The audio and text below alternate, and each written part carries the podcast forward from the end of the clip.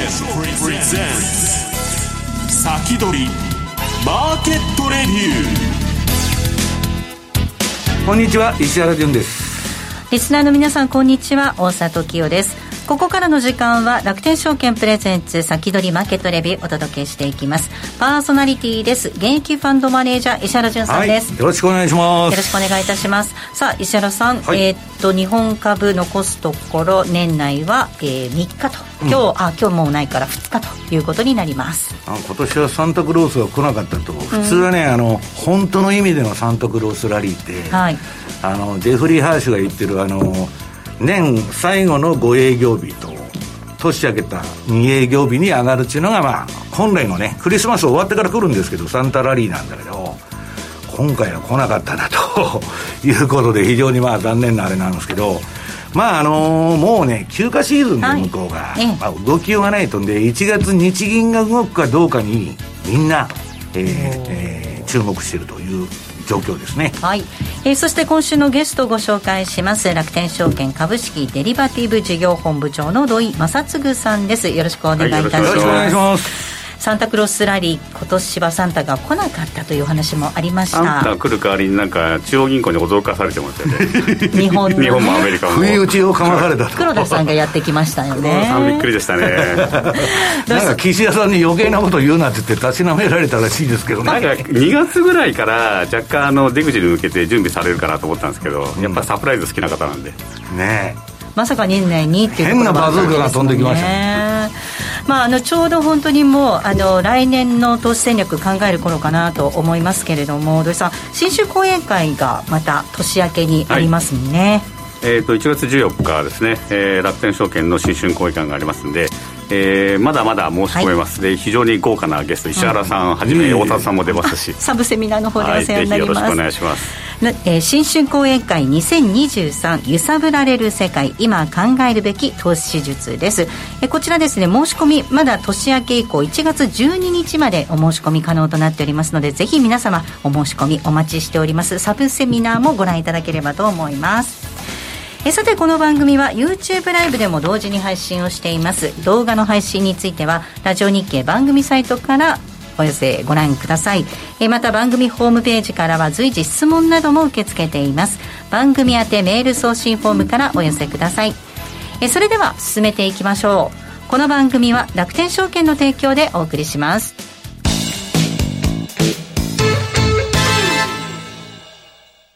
豊富な情報量と多彩な機能で多くのトレーダーから支持を集めるマーケットスピード2。いよいよ待望の米国株取引に対応いたしました。米国株取引対応に合わせ、日本の夜間に動く米国市場をウォッチするための新機能、ヒートマップ機能も搭載。ヒートマップとは、株価の上昇、下落を色の違いや濃淡で視覚的に捉えることができる機能です。充実した機能で利用料金は0円。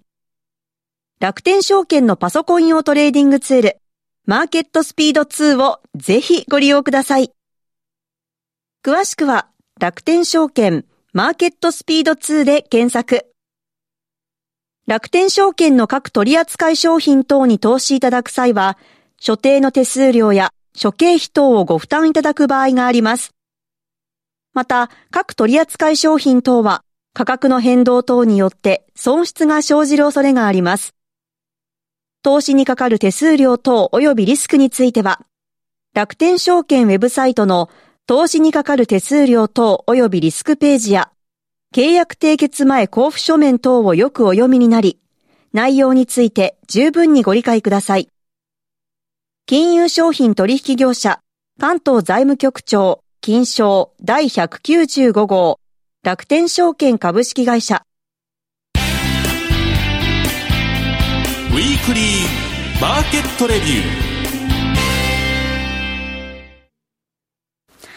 ここからは楽天証券株式デリバティブ事業本部長土井正嗣さんです。さあ土井,、えー、土井さんどんなお話からいきますか？えっ、とまずですねあの為替相場もひと時に比べるとかなりあのえ超円安が終わって、うん、まあ、普通の水準に戻ってきたので、えー、取引しやすいと思うんですが、まあ、そこに合わせてですね為替手数料キャッシュバックキャンペーンをやってます。あ、まあ、キャンペーンというかこれプログラムなので、はい、3か月に1回あのちゃんとエントリーしないと返ってこないっていうそこだけちょっとお手数かけるんですがまあ、通常2銭25銭のところを、えー、エントリーしていただくと3銭になるんで。3銭は安いね。行きも帰りも3銭なんでかなりお得だと思います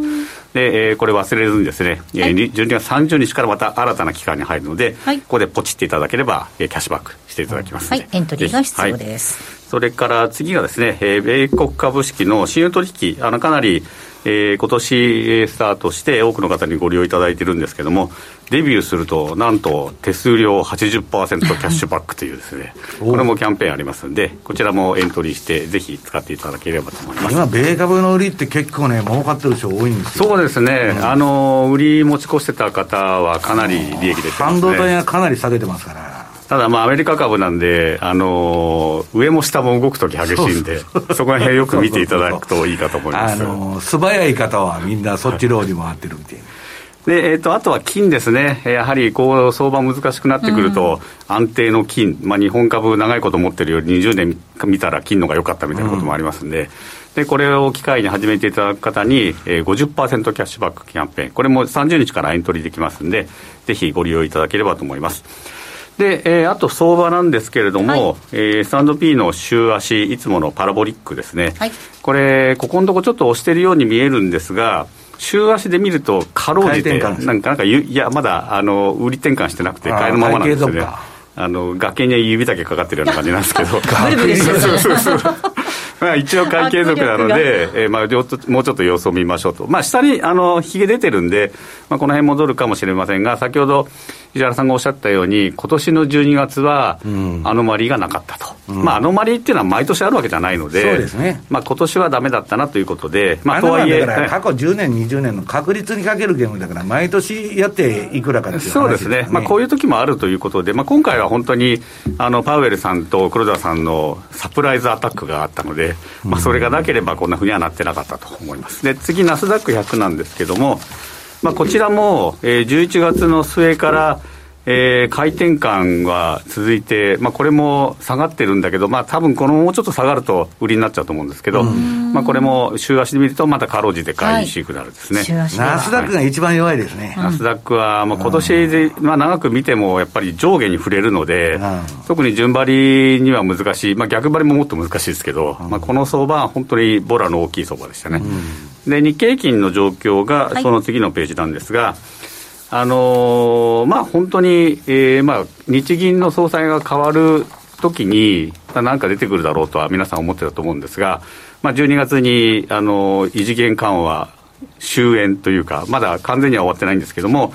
イールドカーブコントロールの長いところを、えー、ちょっとやめたということで、まあ、実質的には利上げですよね。はい、もう転換ですよね、はい、これが出たので、まあ、下にバンと出てしまいまして、まあ、とはいえ、うん、かろうじてまだ週足で見ると、買いになってると、はい、まあ、これも本当に危ういところなんですけれども、まあ、あのこういう状況の中で、じゃあ、ここからどうするかっていうところなんですけども、はい、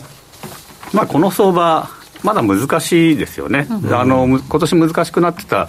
条件のその利上げの方向とか、あと日銀も、まあ、その難しくするところに殴り込んできたので、まあ、ます ます難しくなりまして、はい、でまあ、外の状況も変わらないんで、うん、まあ、こういう時こそ、長期シナリオに戻るということで、やはり生産年齢人口とか、インフラとか、政治とか、まあ、そういう追い風の国と、まあ、そうじゃない国、まあ、この辺をしっかり分けて、えー、投資していきましょうと。いうことを考えてそれは土井さん、米株買って、日本株はあんまりよくないということですか？あの、はい、次のページなんですけども、うん、えー、まあ、この次のページですね、チャートで、えーとま、丸の大きさっていうのが GDP なんですね、はい、だから投資市場が大きいってことと、うん、でこちらの、えーと、上に行けば行くほど生産年齢人口が増えてる。はいでこのゼロのより下のところは人生産年齢人口が減ってる、うん、だから企業が例えば日本企業は生産年齢人口が減ってるので、まあ、売れる服も数も減るし売れる機械も減るし車も減ってくるって、まあ、非常に厳しい状況にあります、まあ、当然外で仕事してるとこはいいんですけど中だけだと厳しいと。これちょっとあの工夫してドイツとかインドとか国旗らしくしてるんですけど、はい、あのドイツも日本も韓国も中国もタイもポーランドも生産年齢人口がもうピークアウトしてるので厳しいと。うんでアメリカだけ唯一先進国で人口が増えてると、はい、これがパイが大きい上に生産年人口が増えているのでアメリカは強いと。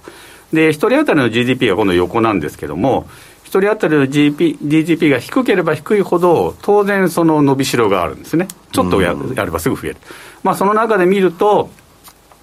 まあ、生産年齢人口も増えてて、パイも大きくて、えー、これから GDP も増えそうなのっていうと、インドとか、インドですね。とか、メキシコ、インドネシア、まあ、こういった国になりますね。まあ、ナイジェリアはちょっとアフリカなので、あの日本からなかなか投資しにくいんですけど、はい、あのアメリカに ETF 上場されてるんですけど、ちょっと日本では登録されてないんで、登録投資できないんですね、はい、で。注意しなきゃいけないのは、まあ、日本とか中国とかに投資してると、長い目で見ると結構しんどいので、まあ、こういう時はあの勝てるところに行きましょうというところになってくると、まあ、少子高齢化はちょっときついということですね。これ、流れがもう20年先まで大人の数決まってるので、うん、あの逆らえないんですよね、まあ、そういった面では、やっぱりアメリカ、インド、まあ、この辺を、で時々メキシコとかインドネシア入れるっていうのは、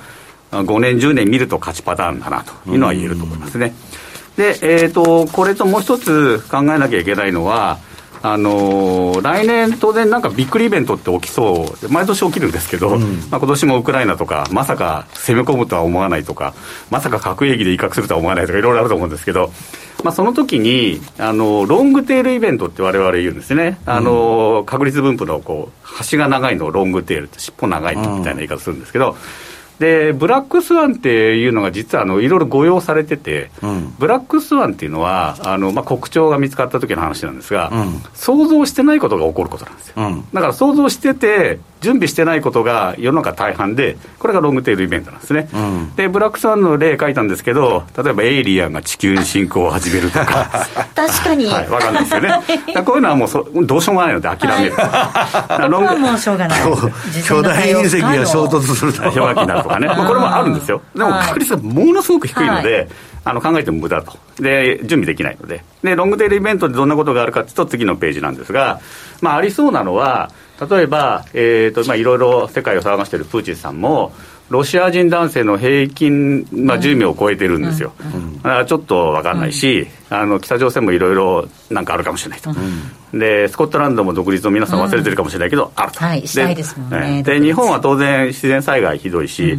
またアメリカで鳥インフルエンザ出ましたけど、うん、えー、強毒がだってまだ出てないですね、で一番出そうなのは中国かインドネシアって言われてるんですが、あの鳥が身近にいる国ですね、うん、ここからあの強毒型が出たら、パンデミックはあの今回のコロナよりひどいことになると、で富士山の噴火はまあ定期的に来るので、これも危ないとか、うん、で経済危機は中南米とかアフリカが債務危機、今、若干危ないって言われてますね。で中国の不動産も、まあ、これいつもですけど、あのどこで間違えるかだけなんですけどね、うん、でイノベーションでいくと、まあ、量子コンピューターとか、まあ、AI の話とか、まあ、いろいろ出てますね。でここにどう備えるかっていうのが、はい、ちょっと参考になるのが、そのイベントが、はいローカルかグローバルかっていうことなんですね。はあはあ、そうですね。で、ここに書いたのが東日本大震災と人民元ショック。はい、まあ、あの、若い方にはなんだって感じですけど、まあ、ちょっとあの、年配の方はよく覚えてると思うんですが、東日本大震災が起きた時に、日本株、これ赤いやつは、あの、ガンと下がるんですけども、アメリカ株はそうでもない。で、人民元ショックの時も、中国がいきなり人民元切り下げても、日本の方がインパクトが大きいんですね、アメリカはすぐ戻ったりしてます、うんはい、そういう意味では、あの世界全体のイベントなのか、日本だけのイベントなのかっていうのも考えておく必要があって、まあ、どどこまで波及するかですよね、だから。そうですね、であと日本に住んでる上で、その地震とか当然起きるし、あの大雨とか来るんですけど、まあ、その時のためにも、あの他の国にうまく平時投資とかっていうのはありますね、うん。はい、でいざという時に備えるというのが次のページなんですが、はい、あのどんな資産に投資しておくとどういう時にいいかと。で一番今気にされているのがポストコロナ大不況なんですね。お金絞ったらやっぱり不況来るっていうんで、うん、まあ、その時はまあ金と現預金ぐらいしかよくないですね、まあ、それは当然なんですけども、うん、でまた日銀の総裁が変わって円高に戻ったら円高不況起こると。でその時はまあやっぱり現預金、まあ、デフレになっちゃうんでのがいいんですがあの他の国もまあ三角ぐらいにはなると。で地震の時は当然現預金とアメリカ株と金とインドはいいと、まあ、日本関係ないんでね。でパンデミックは、まあ、このその時にお金どんだけどんだけばらまくかにもよるんですけど、まあ、あの×から丸ぐらいと。で、えー、ただここで問題がですね上のようなことを心配してて、現預金にしてると、老後の備えができないと、これが最後、×になってると思うんですが、老後の備えは現預金は当然×なので、えー、長い目で見て、リターンが取れるアメリカ株、インド株、金にうまいこと投資して、えー、この厳しい世の中をなんとかやったこと、まあ、来年もこの延長にはあるので、まあ、この辺うまく投資していくといいんじゃないかなというふうに、ね、まあ、キャッシーズキングだけど、それしてても、インフレ分目減りするし、そうなんです、あと日本成長率低いんで、なるほど。ないんですよね。だそういう意味ではあの、確かに備えなきゃいけないんだけど、リターン取れるとこは取っていきましょうよっていうのが、やっぱりアプローチになるかなと思いますね。これ、土井さん、円高になったら、やっぱり日本は不況になるんですか？あの輸入銘柄あの、あのファーストリテイリングとか、ニトリみたいなとこはいいんですけど、うん、でまあ、円高になれば、当然、今お金を持っていて、うん、えー、デフレで得をする年配の方だけ、えー、ラッキーと。あとは輸入企業と。で日経平均に入っているような企業は大部分輸出企業なのであるいは世界でビジネスしてるんで。そうです、ね、円高になると当然業績悪くなるんですね。だから日本株にはよくない、ね、日本ってね円高になるとどこもすぐリストラするんですよ。ですぐ不景気になっちゃうまああのリストラの仕方も、ちょっとこう転職しにくいようなリストラするので、あまあ、これはちょっと日本の構造的な問題だと思いますね。なるほど。で、えーとまあ、以上のことを考えながら、はい、えー、イベントを見ていくと、はい、またまた難しいイベントが並んでまして、えー、これからのイベントは当然ながら FOMC、2月の FOMC 皆さん大注目ですね。25ベースで済むか、0.25%で済むか、もうちょっといくかっていうところなんですが、うん、その前に雇用統計が1月6日にあって、うん、えー、2月3日にもあって、まあ、1月6日のを見ながら、その次の、えー、1月12日の、えー、消費者物価指数を睨んで、うん、えー、2月1日に行くので、はい、やっぱりあの1月もワクワクハラハラっていうのは続きますね。これでも土井さん FOMC がね大体まあ、あの、もう2月で終わりって言ってたのを、今5月ぐらいまで伸びとるわけですよ、パウエルのあれで。だけど一番気持ち悪いのは、この1月18日の日銀じゃないんです。いや、それもそうなんですけど、うん、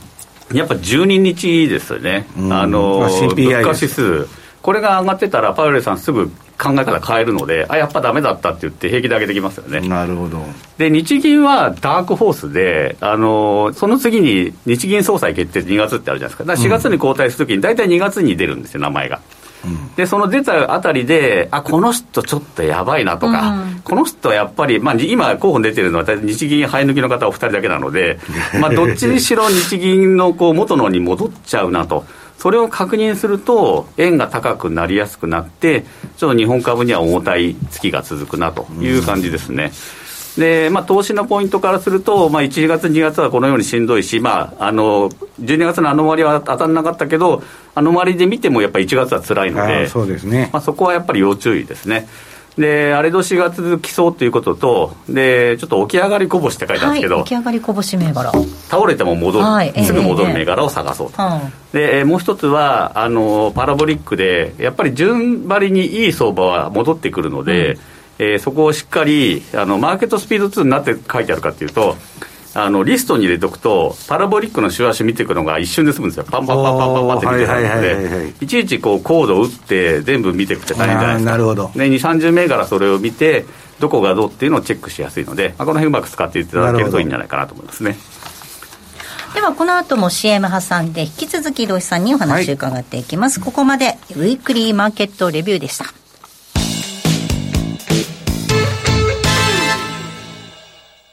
世界的な有料企業へ投資でき、ますます成長を続ける米国株式市場。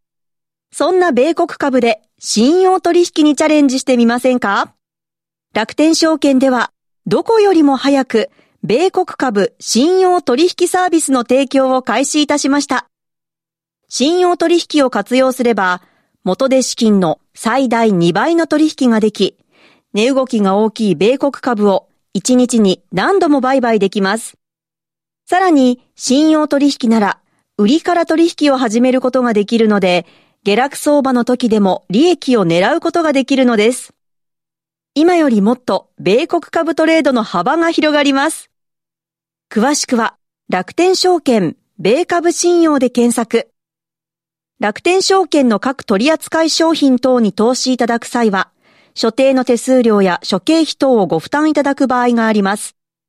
また、各取扱商品等は、価格の変動等によって損失が生じる恐れがあります。投資にかかる手数料等及びリスクについては、楽天証券ウェブサイトの投資にかかる手数料等及びリスクページや、契約締結前交付書面等をよくお読みになり、内容について十分にご理解ください。金融商品取引業者、関東財務局長、金賞第195号、楽天証券株式会社。先取り、マーケットレビュー。さあ、引き続き、土井さんにお話を伺っていきたいと思います。先ほど、ロングテールイベントを考えてみるということで、いくつかご紹介いただきましたが、チャットでこんなのいただきました。アメリカの内戦出てないな、なんて。あのロシアの方がちょっとあのつぶやいてた方なんです。けど、はい、まあ、内戦っていうか、まあ、アメリカもいろいろ分断してるので、えー、まあ、共和党と民主党があまりにも言ってることが違いすぎると、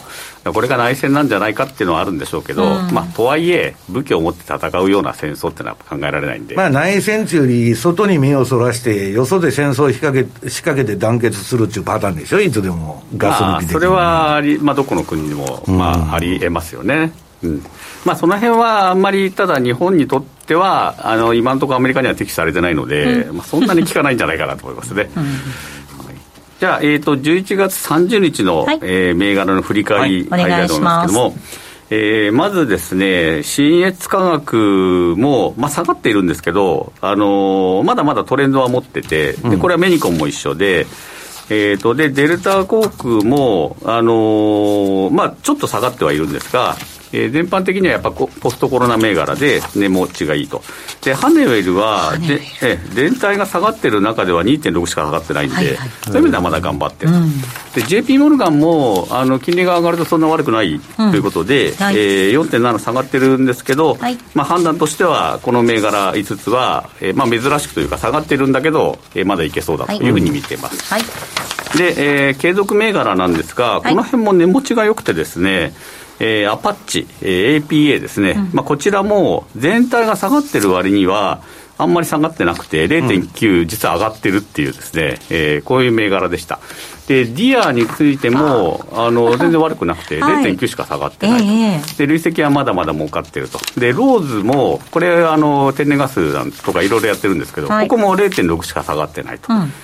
で、オフプライスの TJX も0.7しか下がってないんで、うん、まあ、この辺はずっと継続と、はい、でロッキードマーチン軍事銘柄ですね、うん、えー、これも0.4しか下がってないということで、まあ、全体を見るとよく持ってるなと、で累積も20%いけてるので。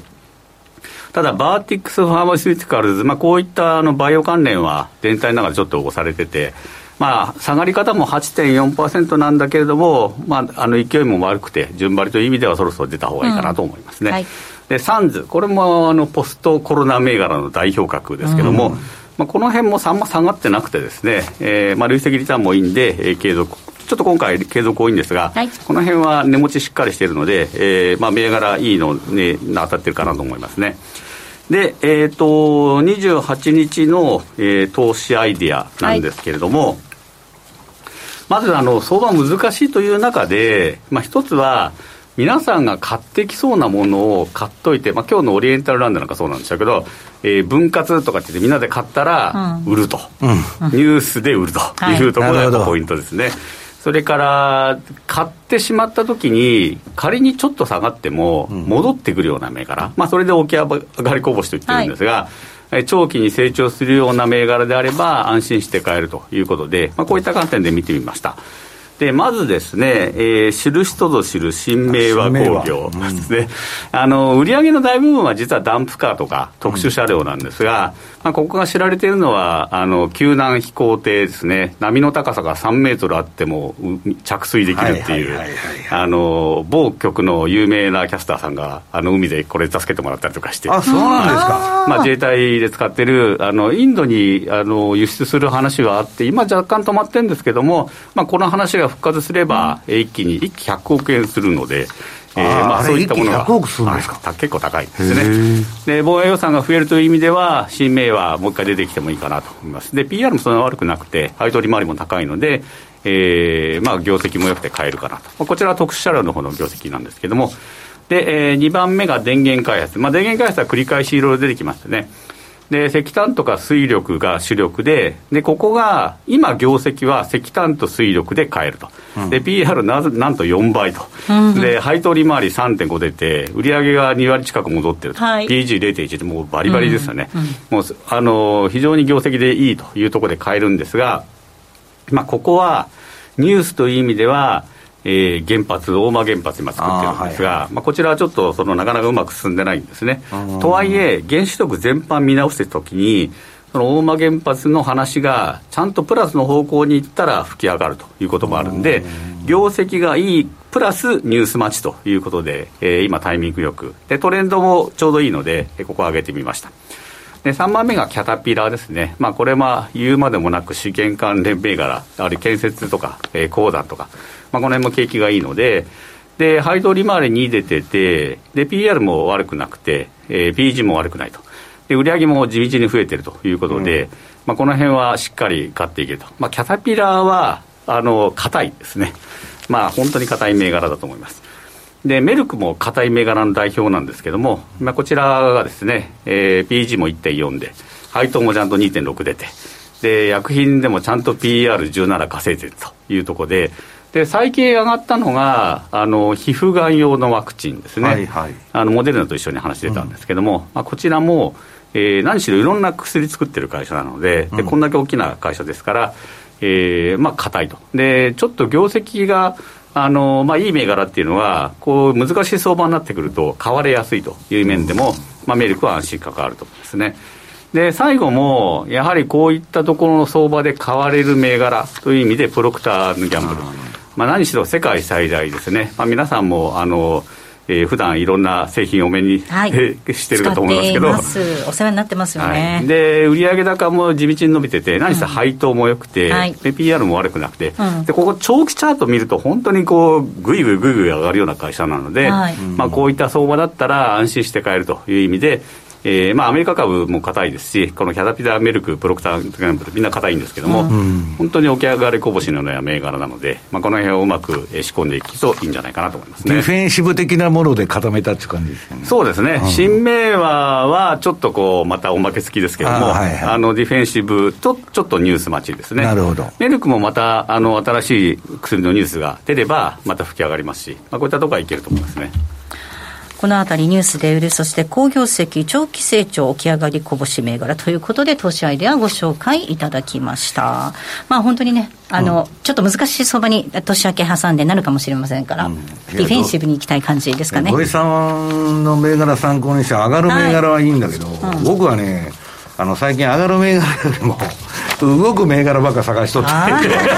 そうなんですね。じゃあそのあたり、はいはい、この後聞いていきたいと思いますえー、来週なんですが1月4日ですね楽天証券武田則孝さんゲストにお迎えする予定となっております。また12月31日土曜日午前10時30分から先取りマーケットレビュースペシャルをお届けします。楽天証券経済研究所土志田正幸さん。来年の相場見通しじっくり伺いますのでこちらもどうぞお楽しみに。えそれではリスナーの皆さんまた来週。この後は YouTube ライブでの延長配信となります。この番組は楽天証券の提供でお送りしました。